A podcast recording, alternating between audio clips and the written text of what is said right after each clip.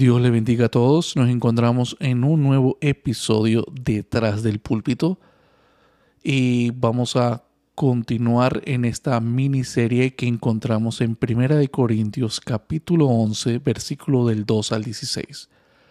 Si ustedes han estado siguiendo estos estudios de Primera de Corintios se podrán dar cuenta que estamos en esta sección importante del 2 al 16 donde hay un tema central y trata, como lo pone la Reina Valera en su título, atavío de las mujeres, o en otras palabras, cómo se debe de conducir el hombre y la mujer en el servicio público.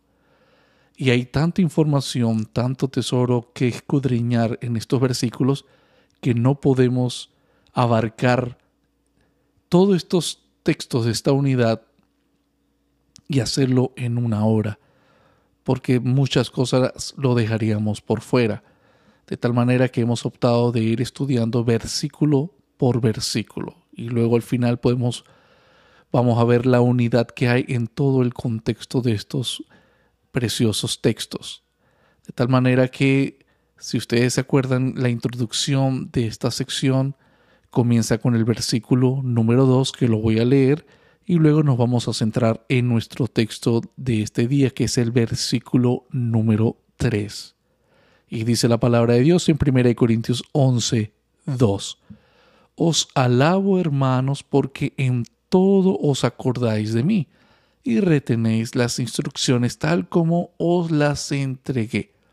En, esa, en ese episodio, en esa sección, pudimos nosotros aprender de la necesidad de tener una buena ortodoxia, pero también de tener una buena ortopraxis. En otras palabras, es necesario tener un buen fundamento doctrinal y tener una buena práctica de esa doctrina aprendida. Ahora, en la sección que nos corresponde en este episodio es el versículo número 3. Y dice el texto, pero quiero que sepáis que Cristo es la cabeza de todo varón, y el varón es la cabeza de la mujer, y Dios la cabeza de Cristo.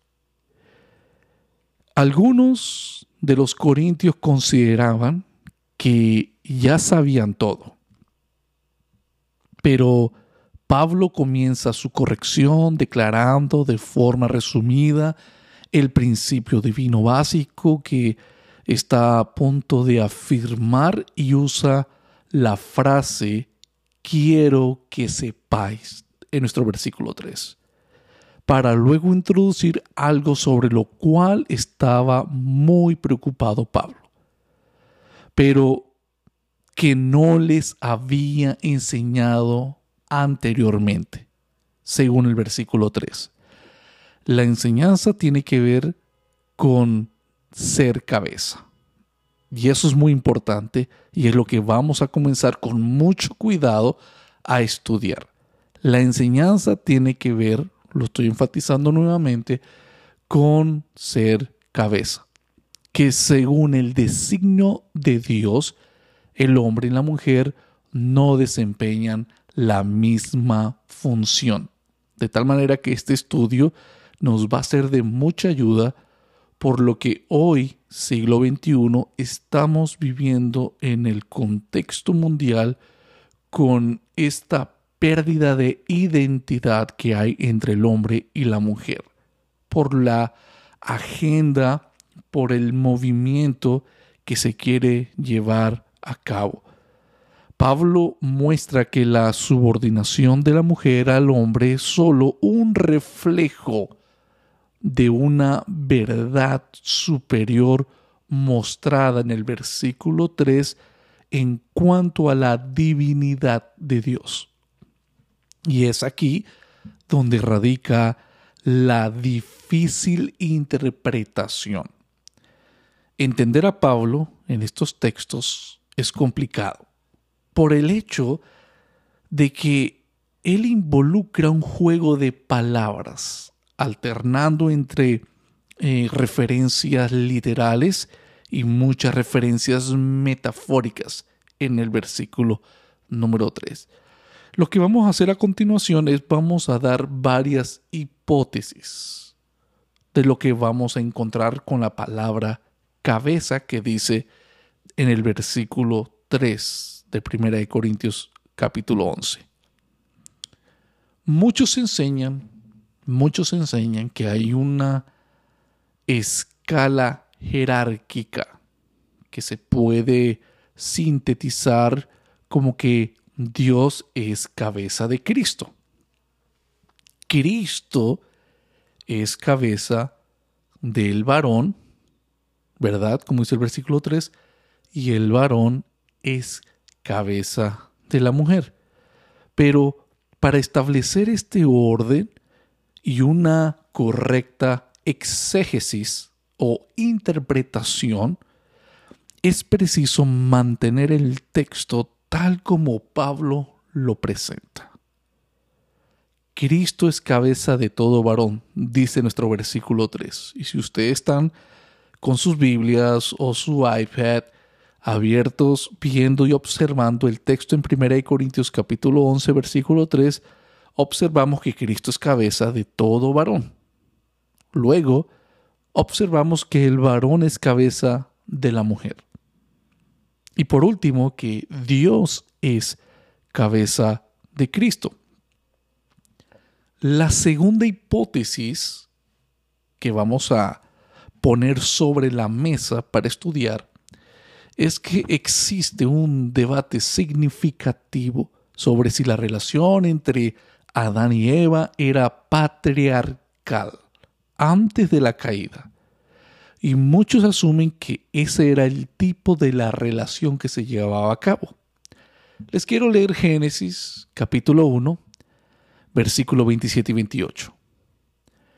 Y creó Dios al hombre a su imagen, a imagen de Dios lo creó, varón y hembra los creó, y los bendijo Dios, y les dijo, fructificad y multiplicaos, llenad la tierra y sojuzgadla, y enseñoread en los peces del mar, en las aves de los cielos y en todas las bestias que se mueven sobre la tierra. En base a eso, a este texto que acabamos de leer, hablando de la creación, existe una tensión entre creación y nueva creación. La creación, ¿verdad? Es el contexto donde nosotros, como nueva creación en Cristo, por ser redimidos, los que han creído en Cristo, vivimos y no se puede pasar por alto esa realidad. Entonces, en otras palabras, en base a esto existe la tensión entre la creación que se dio en el Génesis y la nueva creación cuando creemos en Cristo. Dice en Gálatas 3:28, ya no hay judío ni griego, no hay esclavo ni libre, no hay varón ni mujer, porque todos vosotros sois uno en Cristo Jesús. Entonces Gálatas 3:28 lo estoy exponiendo para eh, usarlo como referencia en la nueva creación, lo que somos en la nueva creación. No hay judío y no hay griego, no hay esclavo y no hay libre. Todos somos uno en Cristo Jesús. Eso es una realidad bíblica. Pasemos ahora a nuestra tercera hipótesis. Y puede ser que Pablo esté reflejando también, puede ser, la idea de que cada miembro es originado del otro. Por ejemplo, 1 Corintios 8:6. Leemos para que puedan escuchar lo que dice el texto. Para nosotros, sin embargo, solo hay un Dios, el Padre, del cual proceden todas las cosas, y nosotros somos para Él, y un Señor Jesucristo, por medio del cual son todas las cosas, y nosotros por medio de Él este texto nos dice que todas las cosas proceden del Padre y un Señor por medio del cual son todas las cosas, Cristo el Verbo. Y es muy explícito en el versículo 8 em, de nuestro texto, capítulo 11, que la mujer tiene su origen por causa del hombre. Quiero enfatizar, estamos estudiando el versículo número 3 del capítulo 11. Pero si ustedes pueden leer un poco más adelante, hasta el versículo 8 de nuestro capítulo 11, es lo que estoy enfatizando que mismo Pablo está haciendo bastante explícito que la mujer tiene su origen por causa del hombre. ¿Ok? Ahí en, el versículo 8 dice, porque el varón no procede de la mujer, sino la mujer del varón. Nos está citando Pablo el Génesis de cómo ocurrió la creación, quién fue hecho primero y quién fue hecho después, ¿verdad?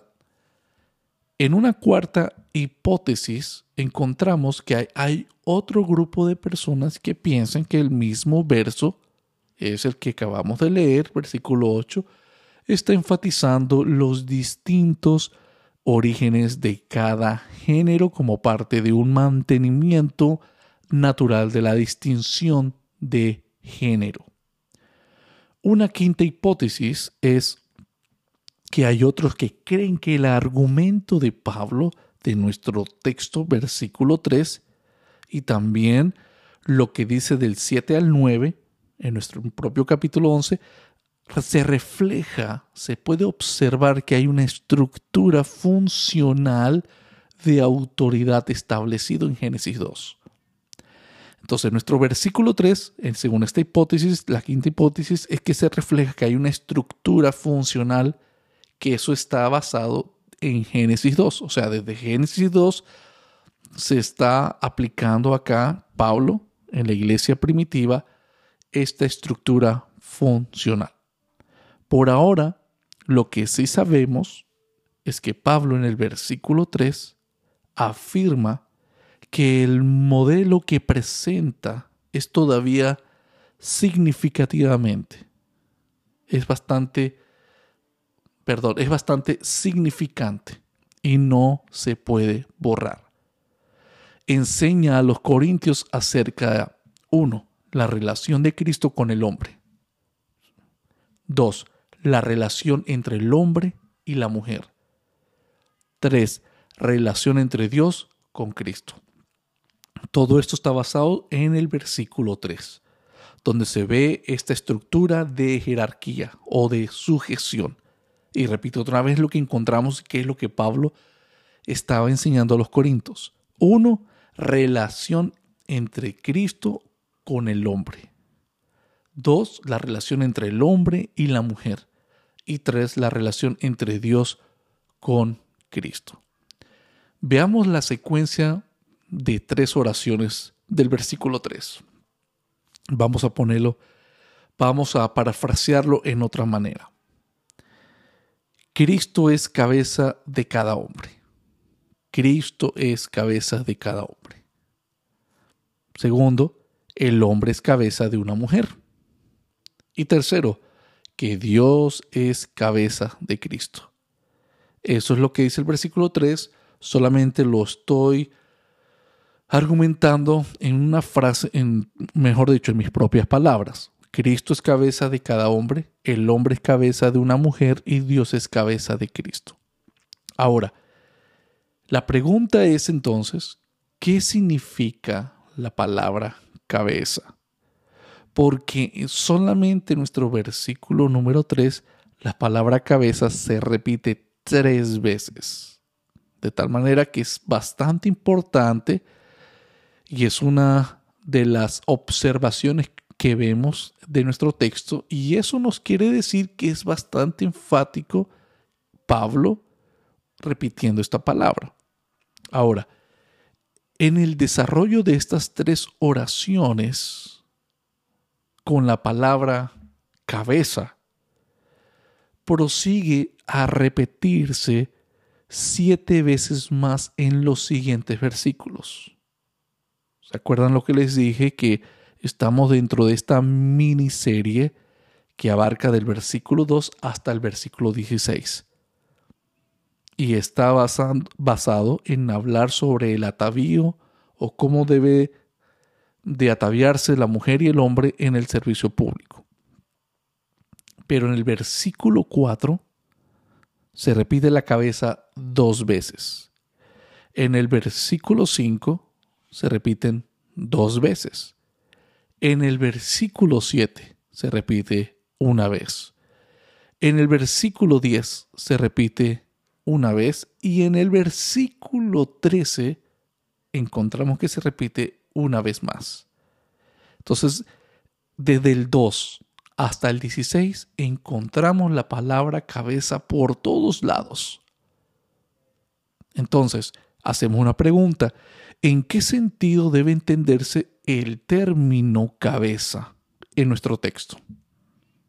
Los teólogos no están de acuerdo sobre el significado de la palabra griega kefale, que es lo que entendemos en español como cabeza.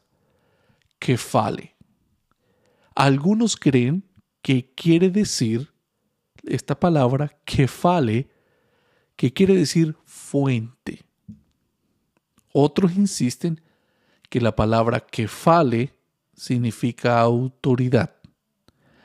Algunos eruditos han examinado la evidencia y han descubierto que de la versión griega del Antiguo Testamento llamado la Septuaginta contiene un número de lugares, un gran número de lugares donde el término cabeza tiene el significado figurado.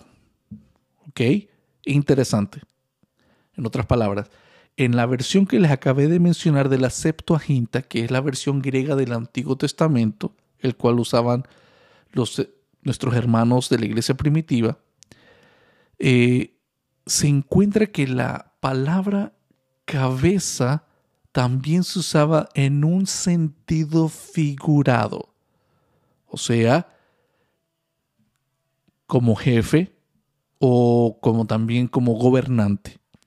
¿Ok?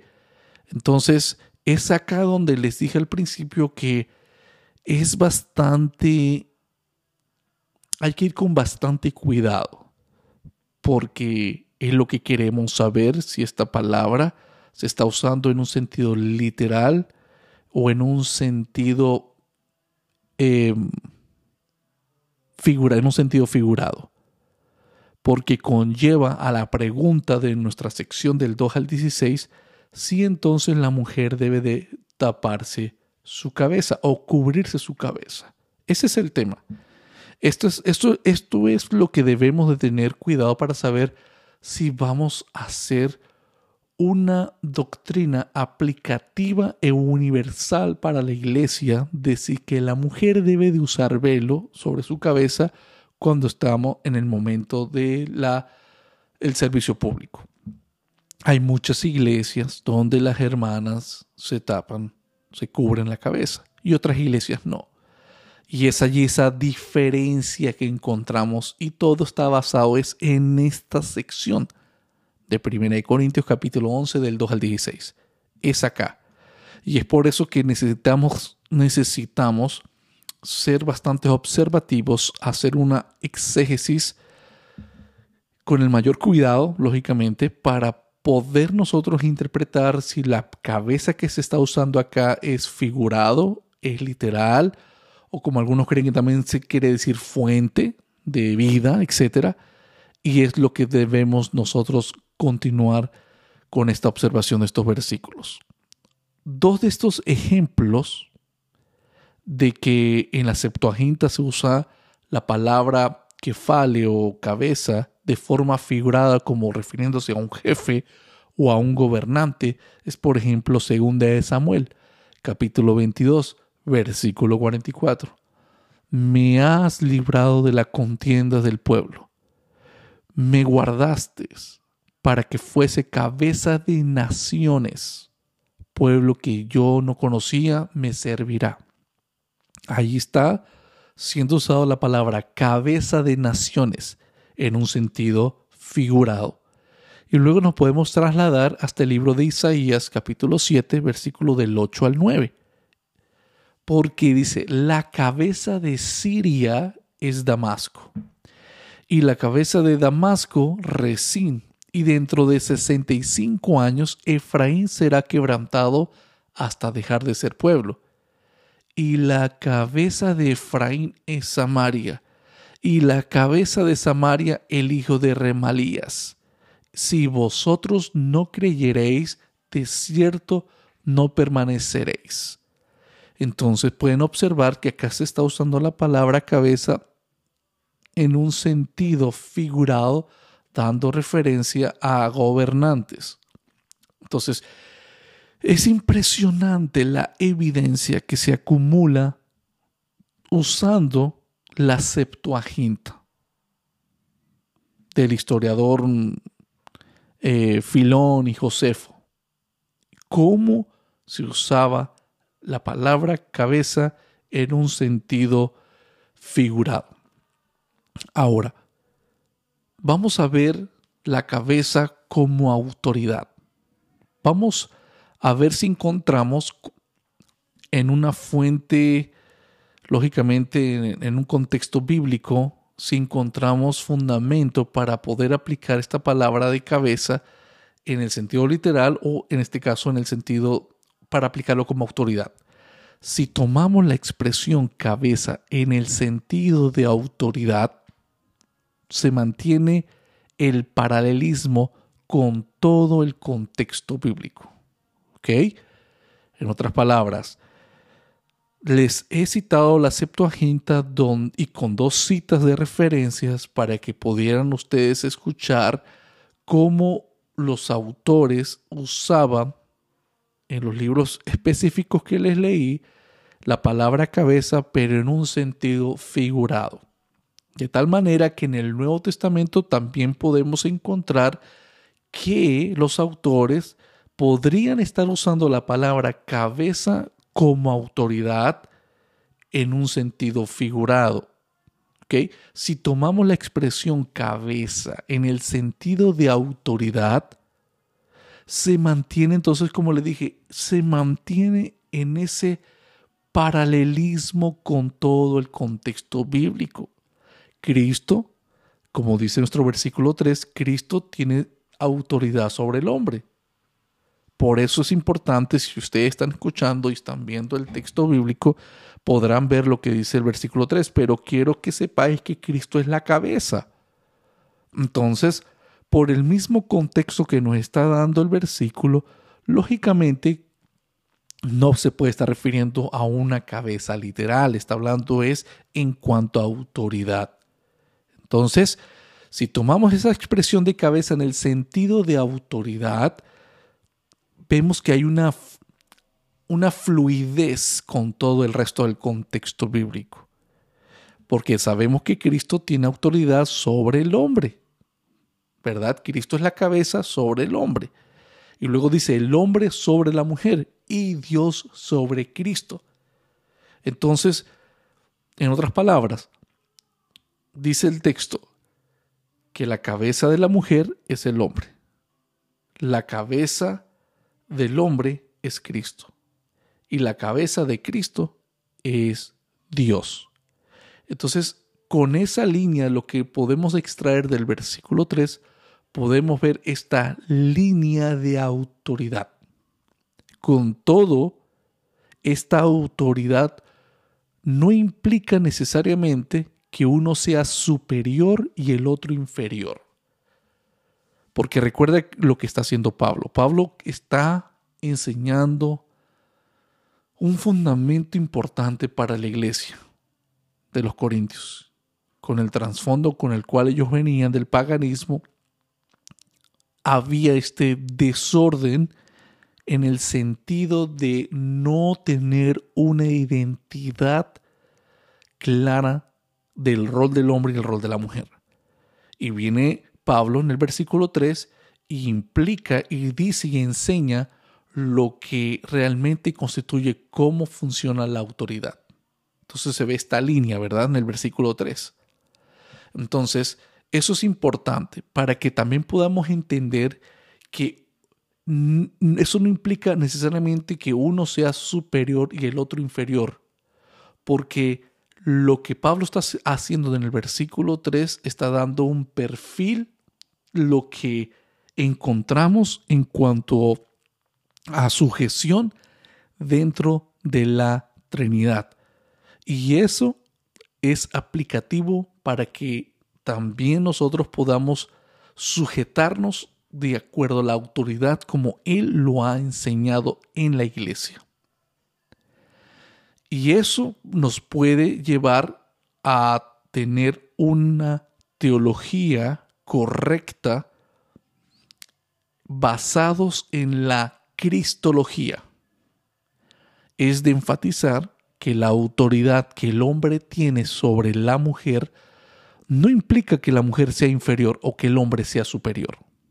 Porque sabemos, como les dije anteriormente, nos encontramos en el siglo XXI y cuando se está enseñando que el hombre es cabeza de la mujer, muchos se pueden y se van a poner a la defensiva porque con todo lo que está ocurriendo hoy en día del feminismo, como el, el feminismo es el contraataque por el machismo, se ha perdido eh, este fundamento doctrinal, la enseñanza bíblica sobre la sujeción y cómo va este orden eh, establecido por el Señor.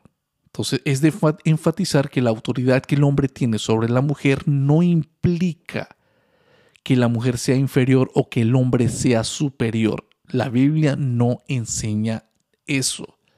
Por eso le cité en el libro de Gálatas que en la nueva creación ni el hombre, ni la mujer, ni el griego, ni el judío, no hay nadie superior a otro, todos somos uno en Cristo.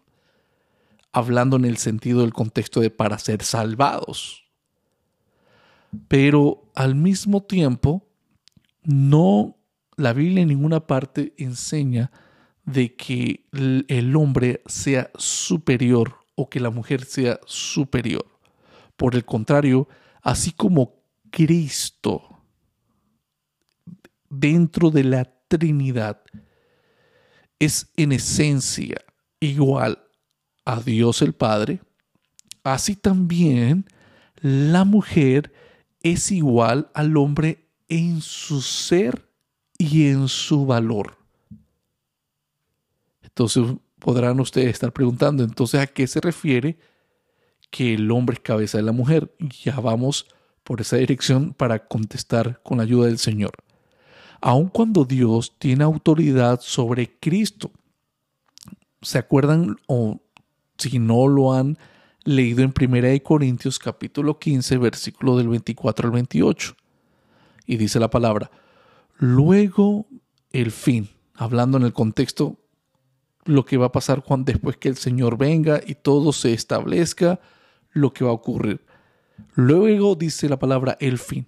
Cuando entregue el reino a Dios y Padre, cuando haya suprimido todo dominio, toda autoridad y potencia, porque preciso es que Él reine hasta que haya puesto a todos sus enemigos debajo de sus pies y el postrer enemigo que será destruido es la muerte, porque todas las cosas las sujetó debajo de sus pies. Y cuando dice que todas las cosas han sido sujetadas a él, claramente se exceptúa aquel que sujetó a él todas las cosas. Pero luego que todas las cosas les estén sujetas, entonces también el Hijo mismo se sujetará, escuchen bien, el Hijo mismo se sujetará al que le sujetó a él todas las cosas, para que Dios sea todo en todos. Si Cristo no se hubiera sometido a la voluntad de Dios, la redención de la humanidad no habría sido posible.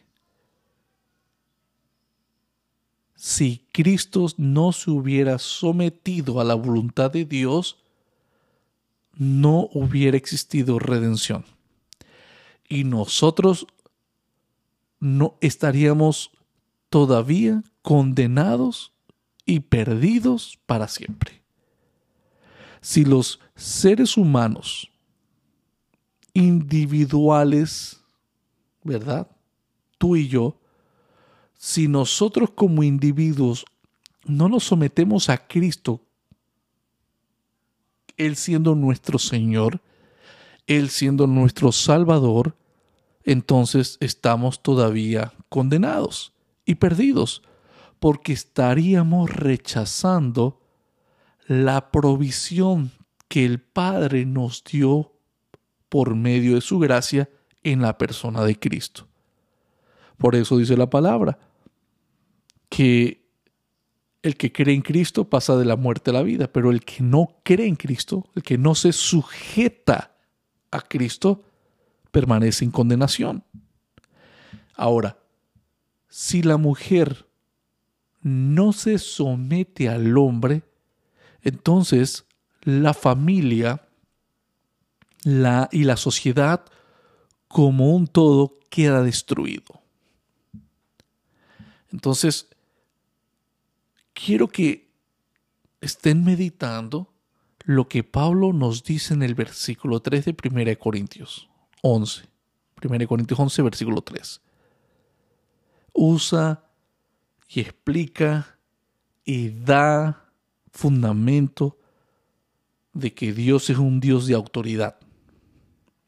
Y si el texto 3 dice que la cabeza de Cristo es el Padre, y la palabra cabeza la estamos nosotros en su contexto entendiendo que está hablando de autoridad, nos está diciendo que dentro de la Trinidad hay y existe una sujeción y eso no quiere decir necesariamente, como le dije anteriormente, de que uno sea mayor y, otro sea menor. Recordemos que en la Trinidad del Señor, en esencia, en naturaleza, en, en divinidad, el Padre es igual al Hijo, el Hijo es igual al Espíritu Santo. ¿Verdad? Aunque son tres personas diferentes, dice la palabra, es la enseñanza de la doctrina de la Trinidad, pero en autoridad Cristo se somete al Padre. Pero cuando se somete al Padre, no lo hace inferior. Porque si lo haría inferior, entonces Cristo no es Dios. Y entonces estaríamos entrando en una herejía.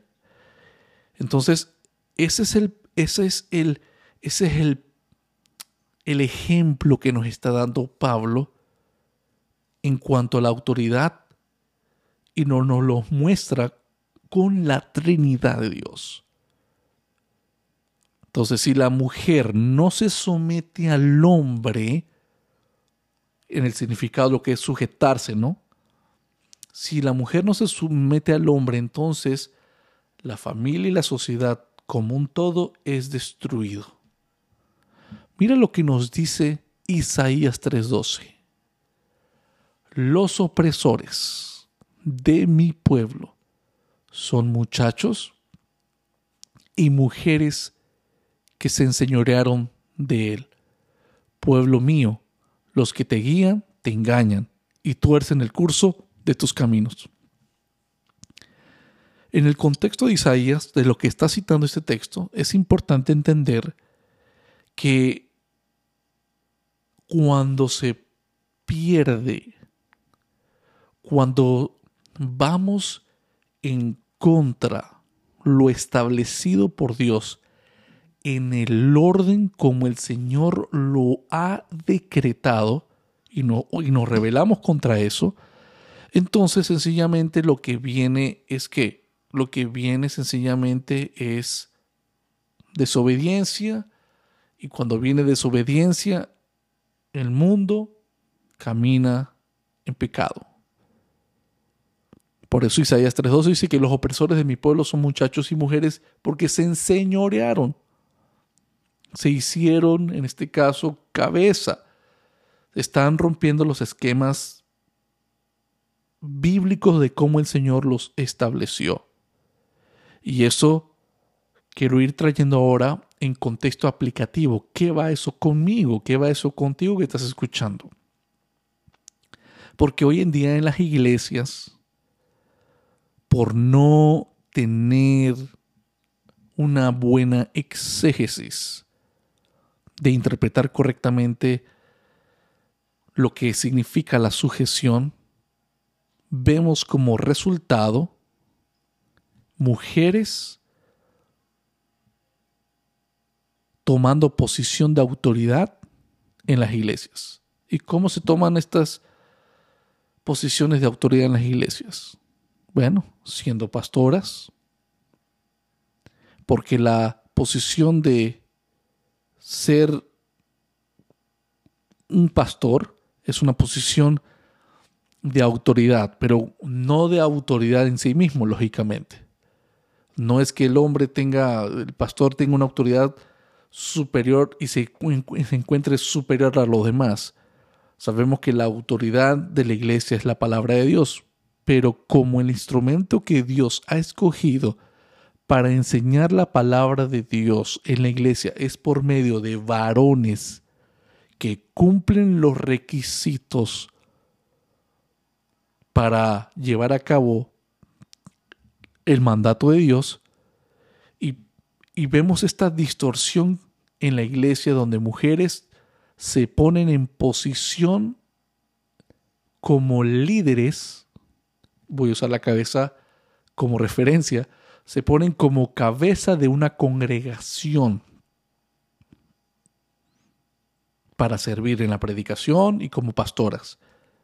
De tal manera que ese tipo de conductas que se ven en muchas iglesias es contrario. Ahora, cuando uno toca este tema, muchas mujeres creen de una forma muy muy a la ligera es que estamos hablando del machismo y en ningún momento nosotros estamos eh, apoyando el machismo.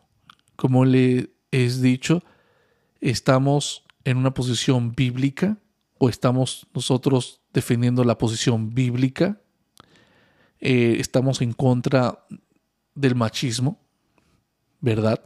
Y estamos también en contra del feminismo queremos es que realmente el hombre se comporte y sea lo que el Señor lo ha llamado a que sea, un varón. Y que la mujer también se comporte y sea y cumpla el rol el cual el Señor le dio como una mujer. Entonces lo que sí defendemos es la masculinidad y defendemos la feminidad. No el machismo, no el feminismo. Y es por eso también que conlleva al punto donde lo que se encierra en estos versículos del 2 al 16, eh, el debate doctrinal si la mujer debe de cubrirse su cabello con un velo porque está en el servicio público. Entonces el punto es si se debe de hacer o no se debe de hacer. Por eso es que he tomado de estudiar estos versículos de una forma con mucho cuidado y siendo lo más preciso que podamos en interpretar estos textos para poder tener una doctrina o una, como les dije, de qué se trataba la enseñanza del versículo número 2, una buena ortodoxia, pero también con una buena ortopraxis. Ahora, en una escala divina, la subordinación y la autoridad son elementos indispensables. Porque el orden está dentro del plan de Dios. Pablo indica tres maneras en las que se manifiesta esta dirección. Uno, Cristo es la cabeza de todo varón. Él es de forma única la cabeza de la iglesia. ¿Quién? Cristo. Como su Señor, como su Salvador. Efesios 1.22 dice, y sometió todas las cosas bajo sus pies y lo dio por cabeza sobre todas las cosas a la iglesia, la cual es su cuerpo, la plenitud de aquel que todo lo llena en todo. Efesios 4:15, sino que siguiendo la verdad en amor, crezcamos en todo en aquel que es la cabeza, esto es Cristo. Colosenses 1:18, y Él es la cabeza del cuerpo que es la iglesia el que es el principio, el primogénito de entre los muertos, para que en todo tenga la preeminencia. Cristo es la cabeza de todo varón y en su autoridad divina Cristo es cabeza entonces de todo varón, de todo creyente, incluso de todo inconverso. Mira lo que dice Mateo 28 y 18. Y Jesús se acercó y les habló diciendo, Toda potestad me es dada en el cielo y en la tierra. La mayor parte de la humanidad nunca ha reconocido la autoridad de Cristo, ¿cierto?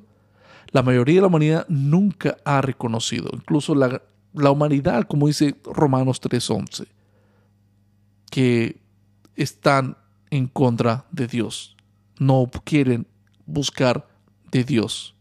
Y tampoco pueden. Pero todas las cosas han sido sujetadas bajo sus pies, si es lo que dice la palabra. Filipenses 2.10, para que en el nombre de Jesús se doble toda rodilla de los que están en los cielos y en la tierra y debajo de la tierra, y todas las lenguas confiesen que Jesucristo es el Señor para la gloria de Dios el Padre. Entonces cuando el texto en versículo 3 nos dice que Cristo es la cabeza del varón, no sencillamente o no exclusivamente se está hablando del creyente, sino también de los hombres que incluso no creen. En el sentido de que el hombre, aunque no crea en Cristo, igual llegará el momento y el día donde darán cuentas y sus, como dice Filipenses 2.10, sus rodillas se doblarán y toda lengua confesará que Jesucristo es el Señor para la gloria de Dios Padre. Luego el texto nos dice que el varón es la cabeza de la mujer. El varón es la cabeza de la mujer. Entonces encontramos que cuando Cristo viene en su ministerio terrenal, Cristo viene a subordinarse a su autoridad y él lo hace hasta, dice, la muerte en cruz. Entonces, en el caso del varón, que es la cabeza de la mujer, lo que vamos a resaltar es la subordinación y la autoridad que se aplica a todos los hombres y a todas las mujeres, no solamente a los esposos y a las esposas, se extiende más allá de la familia a todos los aspectos de la sociedad. Los feministas cristianos, y es interesante ese término que he escogido, pero los feministas cristianos, que son aquellos que creen, apoyan que las mujeres estén en posiciones de autoridad. Entonces, los feministas cristianos apelan a pasajes como Gálatas 3:28. Como a Gálatas 3:28, donde se habla de que ya no hay hombre, que no hay mujer, no hay esclavo, no hay libre, no hay judío, no hay gentil, que todos somos uno. Entonces muchos llegan a la ligera y toman Gálatas 3:28 para decir que no hay diferencia entre hombre y la mujer. Y llevan y concluyen entonces que así como el hombre puede estar en una posición de autoridad, la mujer también puede estar en una posición de autoridad. Entonces usan Gálatas 3:28 para desaprobar la idea de que el marido tenga autoridad, o sea, que sea cabeza sobre la mujer y que la esposa se someta a su esposo. Y nuevamente, cuando usamos la palabra de someter, no significa a, una esclavitud. Es lo que pasa y por eso que quiero enfatizar esta palabra de someter, porque hoy en el siglo que vivimos, la palabra someter tiene una connotación negativa. Pero el sometimiento que estamos hablando acá que la mujer debe tener con el marido es el mismo sometimiento que Cristo lo tiene al Padre. ¿Ok? Ahora, toda mujer o la esposa se debe someter a su esposo. Para no mencionar la idea de que la mujer en general debe estar sometida al hombre en general, no estamos tampoco diciendo en esto de que cualquier mujer afuera, yo por ser hombre, tiene que sujetar a mí hacer lo que yo digo. No, no, no. Lo que quiero también tener muy claro es que en el momento que un hombre y una mujer unen sus vidas, es un matrimonio, esa mujer se debe sujetar a su esposo. ¿Ok? Se debe sujetar a su esposo. Pablo no hace para nada distinción entre el hombre y la mujer en lo que se refiere al valor y al mérito personal. La habilidad no hace superior al hombre o a la mujer. La habilidad, el intelecto, la espiritualidad no puede marcar diferencia. Por ejemplo, Dios llama que el, varón es el que puede tomar el cargo para ministrar en una iglesia. Y puede ser, de ejemplo que le estoy dando, puede ser que la esposa de ese hombre incluso sepa más de teología. Puede ocurrir eso, eso ocurre. Puede ser que la esposa tenga mayor intelecto, mayor espiritualidad, mayor habilidad incluso para hablar. Pero aunque esa mujer, su esposa, tenga más habilidad, más intelecto o, estas funciones las cuales que para cualquier iglesia los, los tomarían en cuenta, eso no les da la autoridad bíblica para ir y tomar una posición de autoridad como el ser un ministro, un pastor, para dirigir una iglesia. Aún así, el varón tiene que hacerlo. Ahora, no es lo que nosotros queremos imponer, es lo que el Señor en su divina providencia nos ha revelado a través de su palabra. Entonces, como seres humanos y como cristianos, aquel esposo que les di como ejemplo y su esposa son completamente iguales en lo espiritual. Son iguales en lo espiritual. Algunas mujeres son incluso, como les dije, superiores a los hombres en estas cosas. Pero eso no quiere decir que vamos a interrumpir lo establecido como Dios lo ha enseñado desde el principio. No podemos irnos contra el decreto del Señor en cuanto a interrumpir el orden de sujeción como Él lo ha, nos lo está enseñando a través de la palabra. Les voy a dar una ilustración. Un empleado puede ser más inteligente y hábil que su jefe. Son cosas prácticas o cosas comunes, ¿verdad? un empleado puede ser más inteligente y más hábil que su jefe, pero una empresa no puede funcionar sin la debida sumisión a la autoridad. Porque la sumisión a la autoridad está reflejado en todas las áreas de la civilización. Si no hay sumisión, lo contrario entonces sería anarquía. ¿Ok? si no hay sumisión, si no hay un, un sujetamiento a la autoridad, entonces viviríamos en una anarquía. Entonces, por todos lados que vemos, podemos observar cómo el hombre, incluso el hombre no creyente, el hombre natural, se sujeta a las autoridades.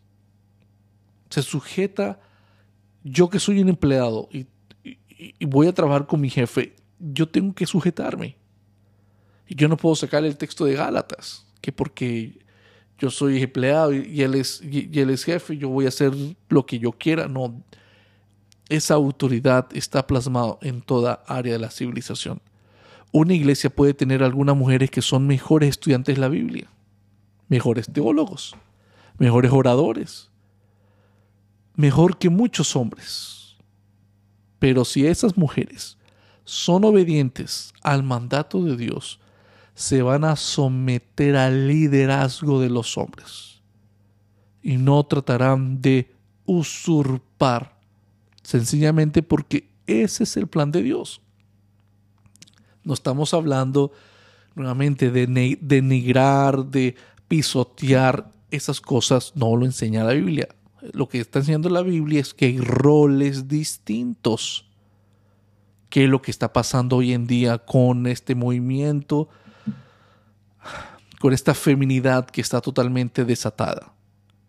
Y es que lo que están buscando es una igualdad, perdón, una igualdad en todo con el varón, al punto que se distorsiona.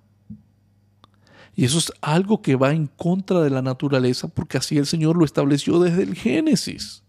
Entonces, una esposa puede estar educada, ser más instruida, ser más espiritual, más madura que su esposo, pero debido a que ella es espiritual, se someterá de buena gana a su esposo como su cabeza de la familia, que es el hombre. Así como Cristo se sometió voluntariamente a su Padre.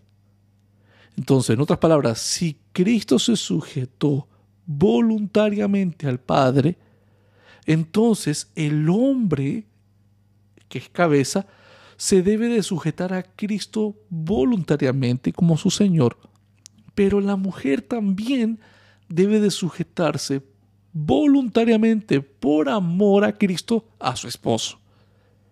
Esa es la relación apropiada que se describe específicamente en Efesios 5:22. ¿Qué dice Efesios 5:22? Las casadas estén sujetas. ¿Ok? Mire la palabra que usan, de ser sujetadas. O sea, que tienen que estar bajo la autoridad. ¿Pero de quién? Dice, las casadas estén sujetas a sus propios maridos, como al Señor.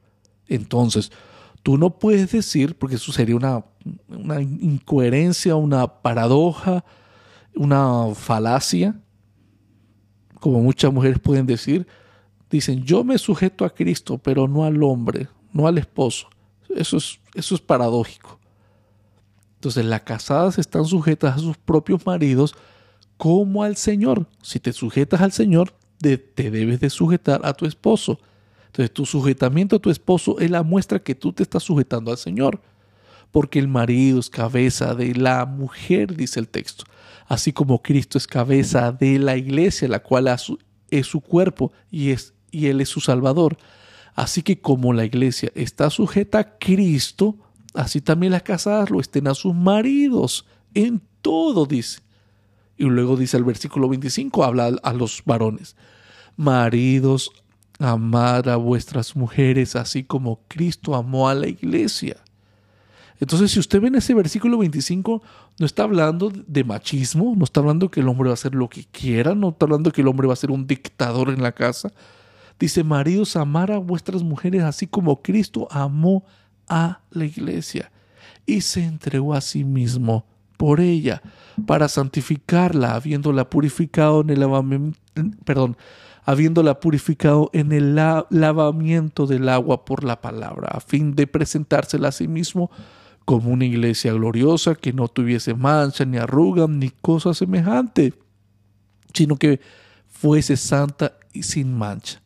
Así también los maridos deben amar a sus mujeres como a sus mismos cuerpos.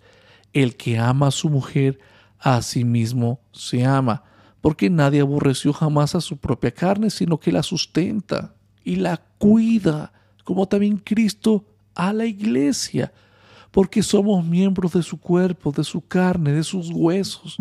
Por esto dejará el hombre a su padre a su madre y se unirá a su mujer y los dos serán una sola carne. Grande es este misterio. Mas yo digo esto respecto a Cristo y de la iglesia. Por lo demás, cada uno de vosotros ame también a su mujer como a sí mismo y la mujer respete a su marido. Y tercero, según el versículo 3, Dios es la cabeza de Cristo. Entonces Jesús expresó con absoluta claridad que él se había sometido voluntariamente al Padre, ¿cierto? Juan 6:38, porque he descendido del cielo no para hacer mi voluntad, sino la voluntad del que me envió. Juan 4:34, Jesús le dijo, mi comida es que haga la voluntad del que me envió y, y acabe su obra. Entonces, importante que Cristo nunca había sido, sea, antes o durante o después de su encarnación, ¿verdad? Cristo nunca había sido en ningún sentido, jamás eso ha existido, en ningún sentido Cristo ha sido inferior en esencia o en divinidad. Si el Padre es todo eterno, Cristo es todo eterno. Si el Padre es todo omnipresente, Cristo es todo omnipresente. Entonces, Cristo, no porque en su ministerio terrenal Él se ha sujetado al Padre, no lo hace inferior. Entonces, ese es el ejemplo que nos está dando Pablo en el versículo 3. Entonces, a las mujeres, cuando ustedes estén sujetadas a sus maridos, en ningún momento ustedes están siendo inferior. Ustedes están es cumpliendo lo que el Señor dice, en esencia, en humanidad, en, imagen y semejanza al Señor, el hombre y la mujer son iguales, pero en roles son distintos. Entonces Cristo en su encarnación, Él estuvo dispuesto a subordinarse. Eso es lo que vemos en los evangelios. Cristo se subordinó al Padre, siendo Él el Salvador y el Redentor. Cristo se sometió amorosamente y de forma total a la voluntad de su Padre, como un acto de humildad, de obediencia y de cumplimiento del propósito divino. Así como Cristo se somete al Padre y los cristianos debemos someternos a Cristo, Así la mujer debe someterse al hombre. No podemos rechazar una parte sin rechazar las otras. La autoridad y la sumisión en cada uno de estos casos se basa en el amor y no en la tiranía. Eso es importante.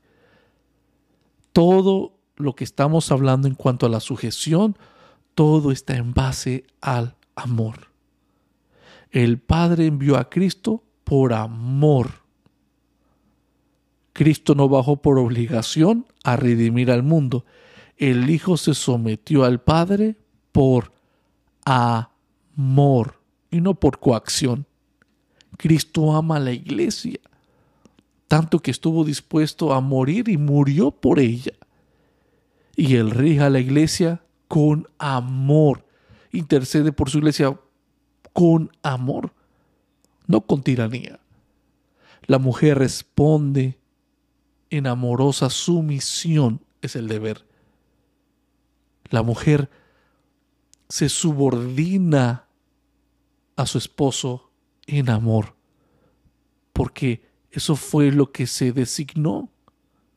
Así lo enseña primero de Timoteo 2.11. Y esto no es una cuestión de, de una dignidad relativa, esto no es, no es cuestión de, de un mérito, sino de tarea y de responsabilidad como creyente. ¿Qué dice 1 Timoteo 2.11? La mujer aprenda en silencio. Este es uno de los versículos más claros que podemos encontrar en el Nuevo Testamento, si lo hacemos de una forma sistemática, ¿verdad? Para encontrar si hay respaldo bíblico para que la mujer sea cabeza o, o líder en la iglesia, la mujer aprenda en silencio, con toda, dice, con toda sujeción, porque no permito a la mujer enseñar ni ejercer dominio sobre el hombre, sino estar en silencio. Eso no quiere decir que no van a hablar. Lo que está diciendo es que no pueden enseñar, no pueden ser pastoras. Es prohibido. Porque, y luego en el versículo 13 de 1 Timoteo 2, Pablo a Timoteo en la carta lo vuelve a lanzar otra vez al Génesis, dice el versículo 13, porque Adán fue formado primero. Imagina, mire lo que está haciendo en 1 Timoteo. Es lo mismo lo que ah, eh, va a ser incluso más adelante en nuestra sección del 2 al 16. Porque Adán fue formado primero, después Eva. Y luego dice el texto, y Adán no fue engañado, sino que la mujer siendo engañada incurrió en transgresión pero se salvará engendrando hijos si permaneciera en la fe, amor y santificación con modestia.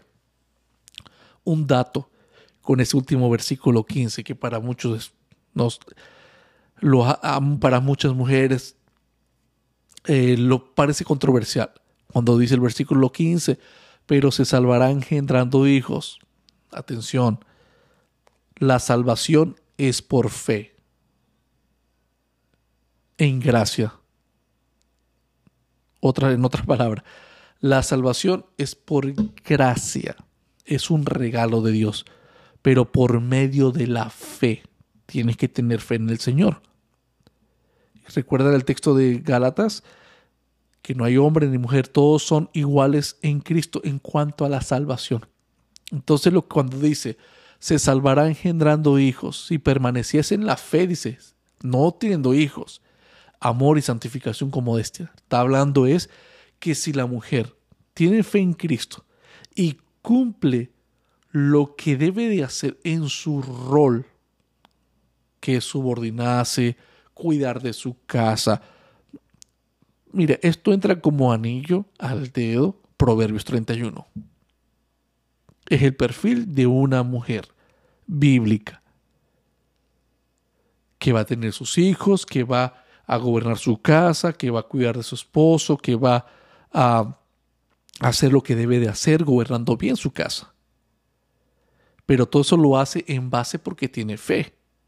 No, no puedes estar sirviendo a, a tu familia, a tus hijos en la casa y estar enojada, estar amargada, porque tú ves las mujeres de afuera seculares del mundo que están cumpliendo sus sueños, están estudiando y son arquitectas y son médicos y son cirujanas, etcétera, y son presidentas y son esto y lo otro, y tú te sientes menospreciada, tú te sientes que no has cumplido tu rol porque estás en la casa cuando de tu hogar.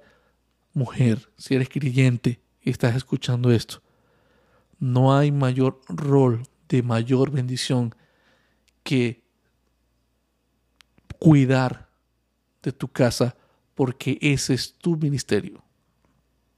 El trabajo en la casa no es un trabajo que denigre, es un trabajo que da honor al Señor, igual que el varón. El varón que sale tiene que proveer a su familia, eso glorifica al Señor, está haciendo lo que debe de hacer para proveer a su familia. Y si una mujer creyente, temerosa del Señor, hace lo que debe de hacer con respecto a su rol y lo que le corresponde, eso glorifica al Señor. Entonces tú debes de ver, de cuidarte de tu casa como tu ministerio. Es tu ministerio. Y eso es lo que dice entonces, lo que le cité de 1 Timoteo 2.11.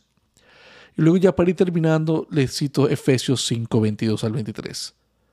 Las casadas estén sujetas a sus propios maridos como al Señor, porque el marido es cabeza de la mujer y así como Cristo es cabeza de la iglesia, la cual es su cuerpo, y Él es su Salvador. Entonces, en nuestra porción del versículo número 3, que dice, pero quiero que sepáis que Cristo es la cabeza. Pablo quiere que los corintios que estaban haciendo las cosas desordenadas en la iglesia, en el servicio público, Pablo quiere que aprendan de que Cristo es la cabeza. Él es la autoridad sobre la iglesia, sobre el varón, que el varón es la cabeza de la mujer y que Dios es la cabeza de Cristo. Si no hay esta, perdón, no hay este,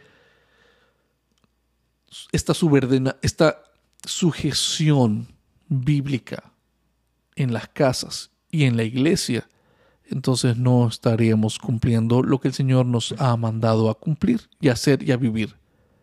Entonces, en esta sección terminamos teniendo claro el versículo número 3 y luego vamos a proseguir en la próxima sección a partir del versículo 4 para comprender si la mujer Dios la está llamando en el capítulo 11 a que se debe de cubrir su cabeza a la hora de orar y profetizar en el servicio público, que es la idea general, no lo olviden, de esta miniserie del 2 al 16. Que Dios lo bendiga.